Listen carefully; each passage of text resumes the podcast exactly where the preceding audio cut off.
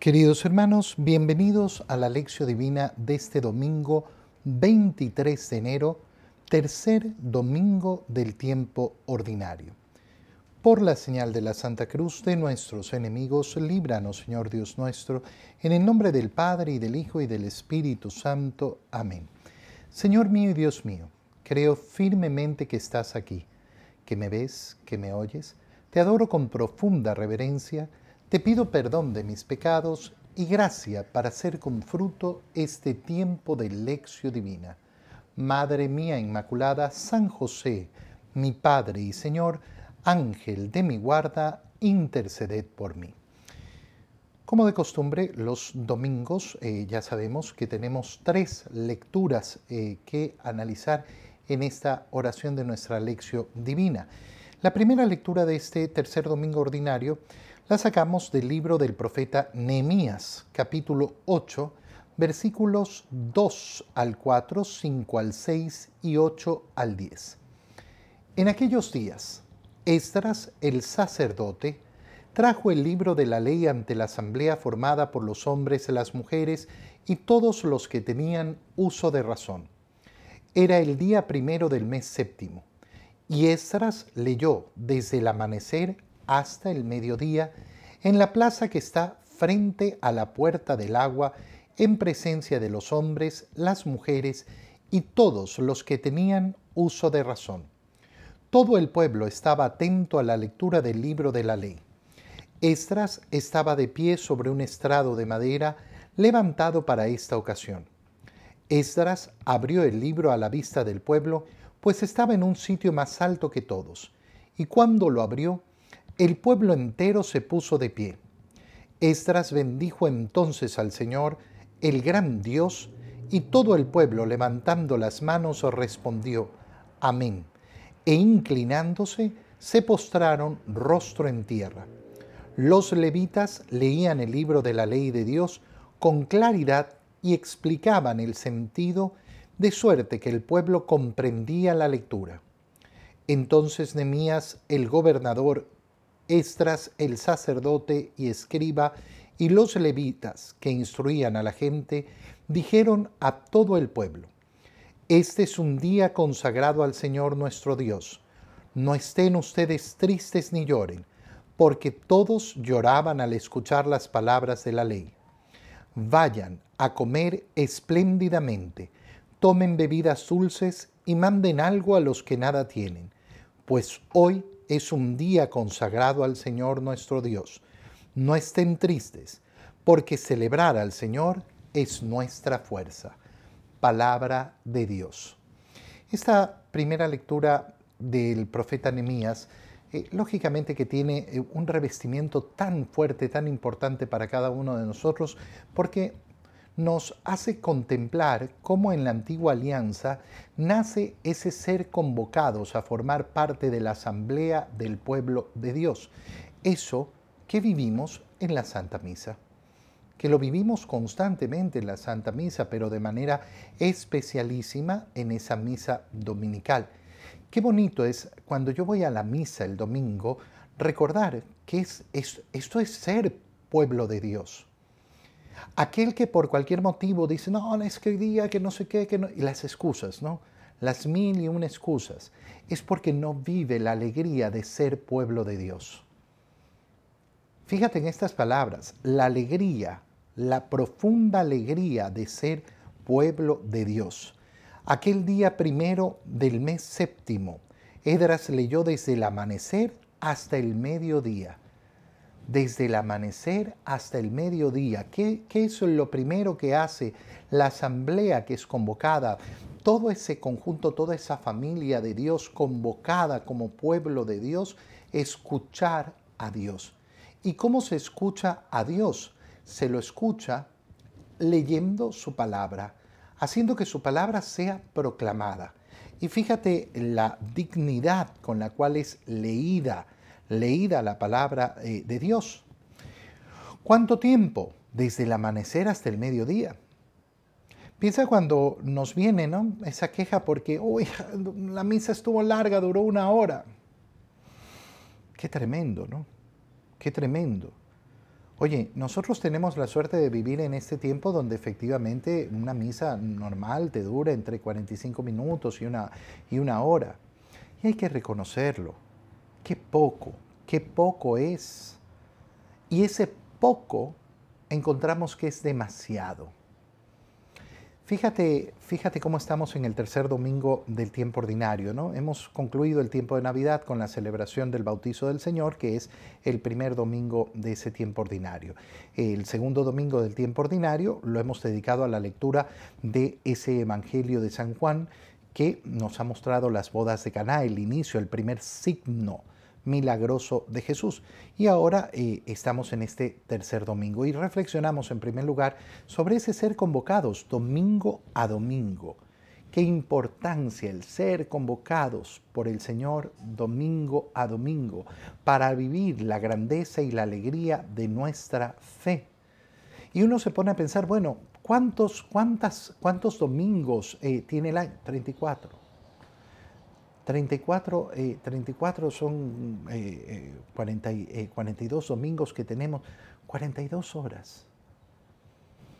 42 horas. Eso es lo que nos pide el Señor en un año. Esa es la exigencia que nos pone el Señor. Claro, si yo a eso le voy restando, no es que ahora no pude por eso, es que ahora no pude por aquello, es que no sé qué, es que el COVID, es que, mira, date cuenta ¿Cuál debería ser mi actitud? Ay, es que tengo que ir a misa. No. La alegría de ser convocados por el Señor y congregarnos en torno a su palabra. Y congregarnos después en torno a esa palabra que se ha hecho hombre, que es la Eucaristía, el propio cuerpo y la sangre de nuestro Señor. Los hombres y las mujeres, todos los que tenían uso de razón, fueron convocados y todo el pueblo estaba atento a la lectura del libro de la ley.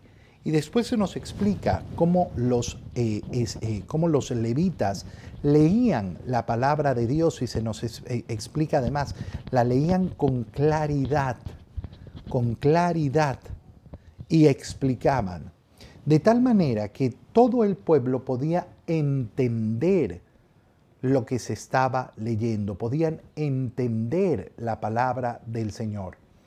Qué importante es eh, efectivamente tener unos buenos grupos litúrgicos en nuestras parroquias y qué importante es que las personas también presten su servicio. Hay personas que se dedican a quejarse, ay, que leen mal en la iglesia, que leen mal, que no se entiende. Y tú te has preparado y te has puesto eh, al servicio para hacerlo tú. ¿O por qué nunca lo has hecho? No es que me da vergüenza. ¿Y por qué? ¿Por qué la vergüenza tiene que vencer? ¿Por qué no puede ser el deseo de servir al Señor? Y qué bello es servir al Señor, sirviendo al pueblo de Dios, haciendo una lectura bien hecha de la palabra de Dios, haciendo esa proclamación bien hecha de la palabra de Dios haciéndola efectivamente eh, para que el pueblo de Dios la pueda escuchar y pueda deleitarse. ¿Qué les dice además eh, Nemías? Eh, Nemías les ordena, este es un día consagrado al Señor nuestro Dios, no estén ustedes tristes ni lloren.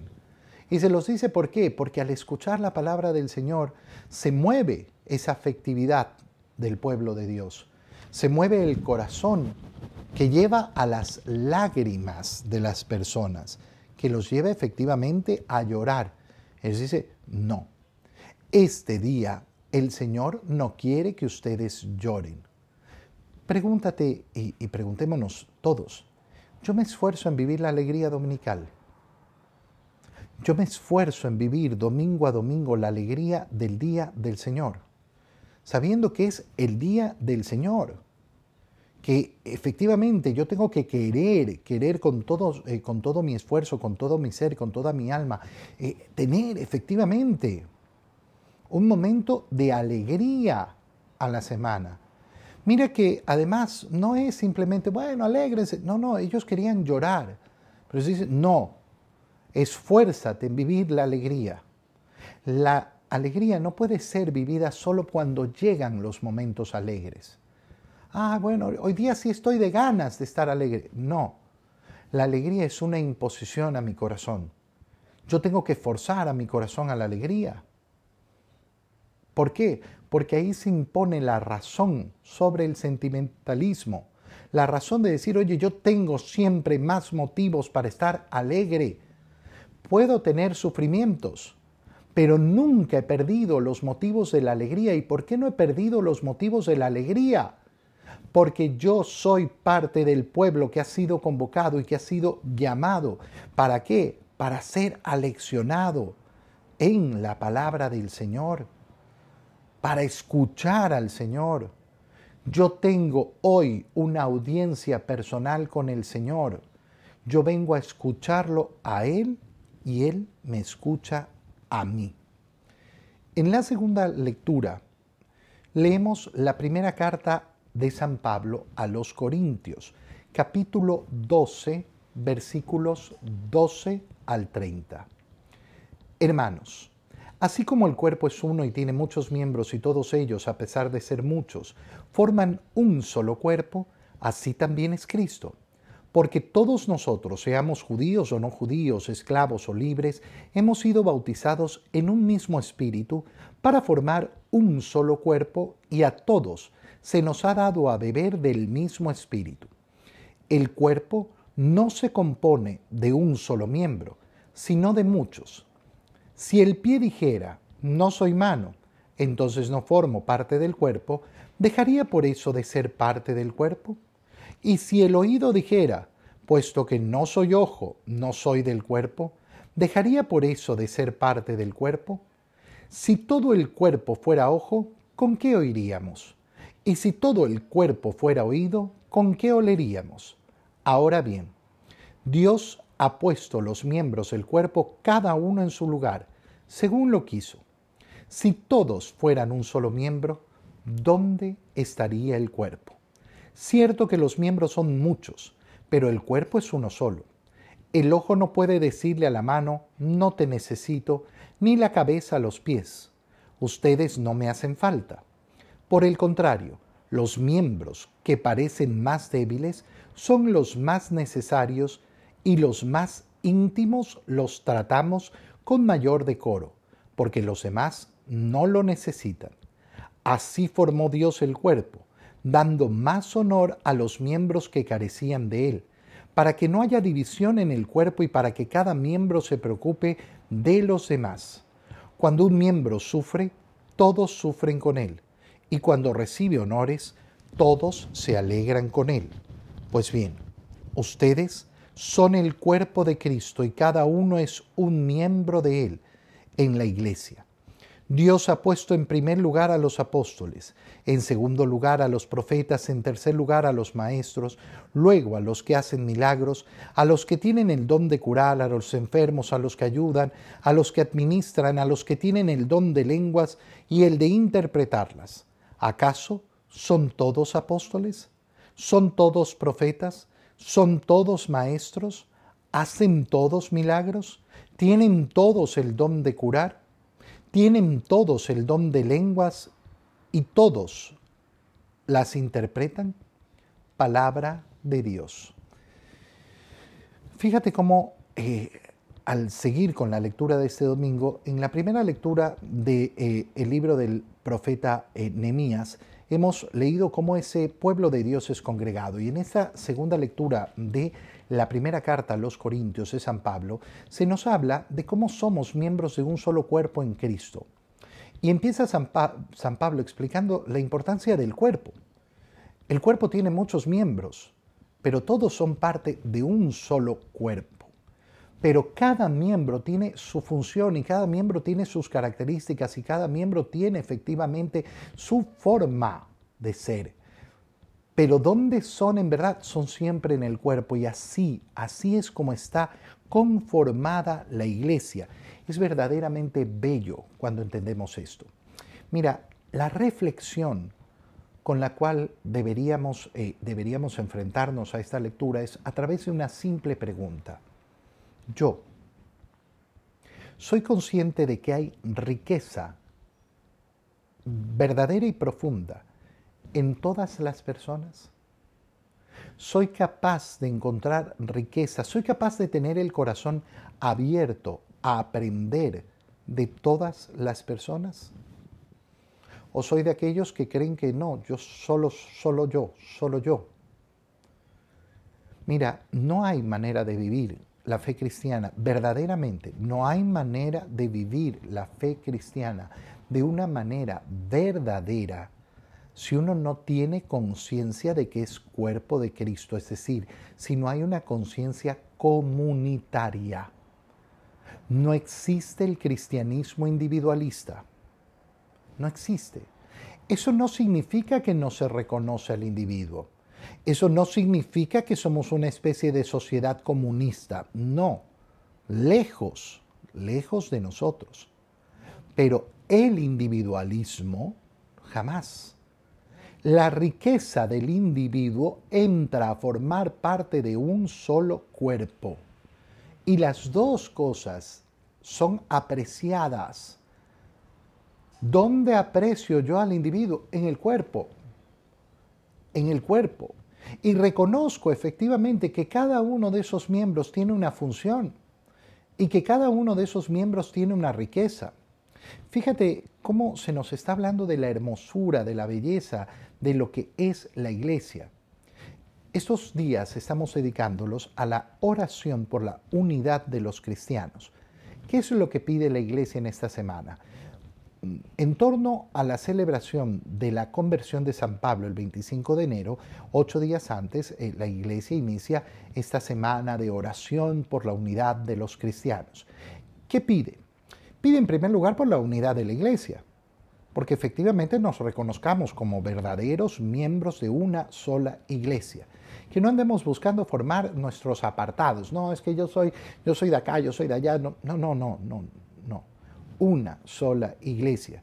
Que sepamos reunirnos para esa oración comunitaria para que sepamos apreciar lo que significa la oración en común, la fuerza de la oración en común. En, segundo lugar, pedimos porque todos aquellos que tengan fe verdaderamente cristiana entren a formar parte de esa única iglesia de nuestro Señor. Cuando San Pablo dice, mire, hay un solo cuerpo, lo que está diciendo en definitiva, no pueden haber varias iglesias. Pero padre, existen muchas iglesias y existen no sé qué y existen no sé cuánto. Sí, es una desgracia.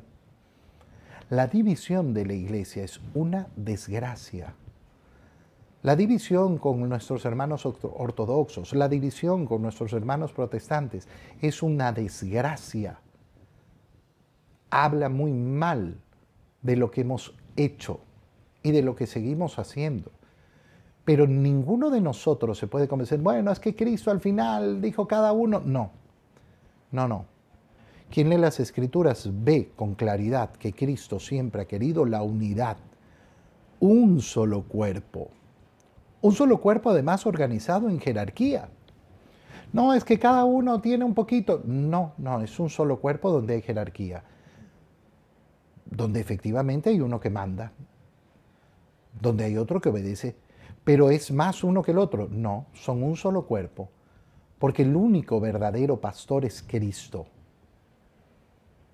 Y qué importante es entonces pedir por esa unidad de la iglesia, pedir por la unidad de la iglesia, pedir porque nuestros hermanos que se han separado a lo largo de los siglos de esa unidad de la iglesia vuelvan y encuentren verdaderamente su hogar aquí. Claro, si tú y yo no sabemos vivir en comunidad, si tú y yo no sabemos lo, importante que es reunirnos como asamblea de Dios, si tú y yo no le damos la importancia a ese ser convocados en la unidad, Piensa una persona que con frecuencia falta misa por uno u otro motivo, lo que decíamos en la primera lectura. Bueno, esa persona al final del día, ¿qué es lo que sucede? Que no tiene ese concepto de formar parte de la comunidad. Y qué difícil será para esa persona entender lo importante que es mostrar la unidad para atraer a aquellos que están separados. Porque si yo veo esa separación dentro de la iglesia, Si yo veo que dentro de la iglesia no se llevan bien, si yo veo que dentro de la iglesia, no, es que este este otro y no sé qué y qué. Entonces, claro, ¿cómo vamos a llamar a esa unidad? Si yo llego a la iglesia y veo que ni siquiera se puede rezar juntos, yo lo decía esta semana eh, en, alguna, eh, en alguna homilía, qué pena da escucharnos a veces, ¿no? Cada uno por su lado, cada uno por su cuenta. Ni siquiera podemos rezar juntos el Padre Nuestro. ¿Por qué? Porque yo voy a mi, a, mi modo, yo voy a mi ritmo. Yo, Padre Nuestro que está en santificado. Pero no puedes detenerte y rezar junto a los demás. ¿Cuántos momentos tienes para rezar individualmente y lo puedes hacer al ritmo que te da la gana? Y eso es maravilloso. Pero cuando nos juntamos en comunidad, no puedes hacer el esfuerzo de ir todos juntos en el ritmo de la oración. No, es que a mí me gusta rápido, a mí me gusta lento, a mí me gusta no sé qué. Pero no se trata de tu gusto individual. El individualismo no te va a dejar nunca vivir el verdadero cristianismo, la verdadera entrega al Señor. En el Evangelio, entramos a la lectura del Evangelio de San Lucas. Este año estamos en el ciclo C y ahora, en este tercer domingo eh, del tiempo ordinario, entramos a la lectura sistemática del Evangelio de San Lucas y iremos avanzando en, eh, en esa lectura. Ya hemos leído parte del Evangelio de Lucas en el tiempo eh, de Adviento y en el tiempo de Navidad. Y ahora tomaremos el capítulo 1 y después, siguiente domingo, avanzaremos más allá, me parece que al capítulo 4. Entonces, leemos hoy, en este domingo, el capítulo 1 del Evangelio de San Lucas, versículos 1 al 4, y de ahí, efectivamente, nos vamos al capítulo 4, versículos 14 al 21. Muchos han tratado de escribir la historia de las cosas que pasaron entre nosotros, tal y como nos las transmitieron los que las vivieron desde el principio y que ayudaron en la predicación. Yo también, ilustre Teófilo, después de haberme informado minuciosamente de todo desde sus principios, pensé escribírtelo por orden para que veas la verdad de lo que se te ha enseñado. Después de que Jesús fue tentado por el demonio en el desierto, impulsado por el Espíritu, volvió a Galilea. Iba enseñando en las sinagogas. Todos lo alababan, y su fama se extendió por toda la región. Fue también a Nazaret, donde se había criado. Entró en la sinagoga como era su costumbre hacerlo los sábados y se levantó para hacer la lectura. Se le dio el volumen del profeta Isaías, lo desenrolló y encontró el pasaje en que estaba escrito. El Espíritu del Señor está sobre mí porque me ha ungido para llevar a los pobres la buena nueva, para anunciar la liberación a los cautivos y la curación a los ciegos para dar libertad a los oprimidos y proclamar el año de gracia del Señor. Enrolló el volumen, lo devolvió al encargado y se sentó. Los ojos de todos los asistentes a la sinagoga estaban fijos en él. Entonces comenzó a hablar diciendo, Hoy mismo se ha cumplido este pasaje de la Escritura que acaban de oír. Palabra del Señor. Nos enfrentamos entonces a dos partes del Evangelio de San Lucas. Primero, eh, el prólogo del Evangelio de San Lucas, eh, que es el capítulo 1, versículos 1 al 4.